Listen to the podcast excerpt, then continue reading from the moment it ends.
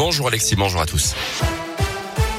Et elle a une de l'actualité ce matin, un an de prison avec euh, sursis pour un chauffeur de camion. En mars dernier à Gex, dans l'un, il n'avait pas respecté le trajet de sécurité prévu pour l'évacuation des gravats d'un chantier et avait fauché mortellement un piéton de 80 ans qui se trouvait dans l'angle mort de son véhicule.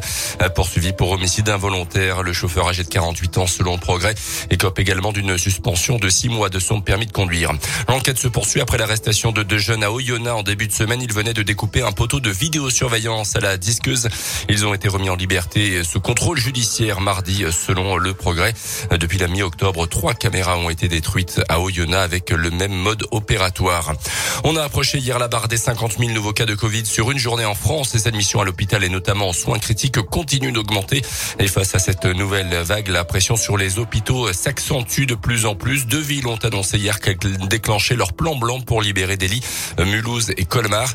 Concernant le variant Omicron de la Covid qui inquiète beaucoup en ce moment, il y aurait actuellement 13 cas suspects en France.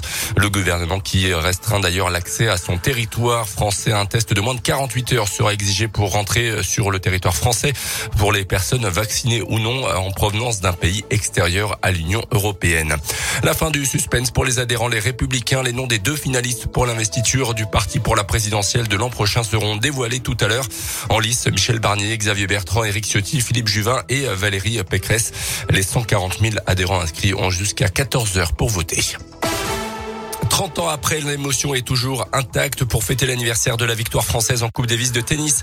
C'était en 91 à Lyon. Henri Lecomte a présenté hier un documentaire d'une vingtaine de minutes qui revient sur les moments forts de la compétition jusqu'à la finale. Évidemment, c'était face aux États-Unis, considérés alors comme la meilleure équipe au monde. Avec leur capitaine Yannick Noah, l'équipe de France avait alors réalisé l'exploit. Henri Lecomte raconte son envie de partager ce moment d'histoire à travers le documentaire. Je me suis dit cette année, pour les 30 ans, j'avais envie voilà, de dire merci au staff, merci aux personnes de l'ombre, celles qui nous ont soutenus, encouragés, euh, dorlotés, euh, cajolés, les kinés, le docteur et tout. Parce que je pense qu'au tennis, on a la chance d'avoir un sport qui est individuel au départ, mais aussi sport d'équipe. Donc il faut savoir aussi redonner, retransmettre et dire merci à ceux qui nous ont vraiment aidés. Et c'est tellement fantastique de voir fait ça. Quoi. Sur les pas du lion, c'est le titre du documentaire disponible gratuitement sur la chaîne YouTube d'Henri Lecomte. Le foot avec la 16e journée de Ligue 1 hier soir, très mauvaise soirée pour Lyon qui a perdu à domicile dans les dernières minutes face à Reims. 2 buts 1, match nul de Clermont face à Lens du PSG contre Nice.